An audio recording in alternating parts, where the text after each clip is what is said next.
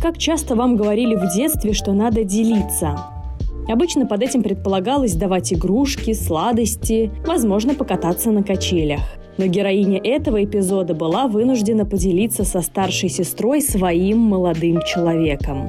Он и без того изменял и постоянно влюблялся в других, но какой же был удар, когда почти все свои стихи он посвятил старшей сестре.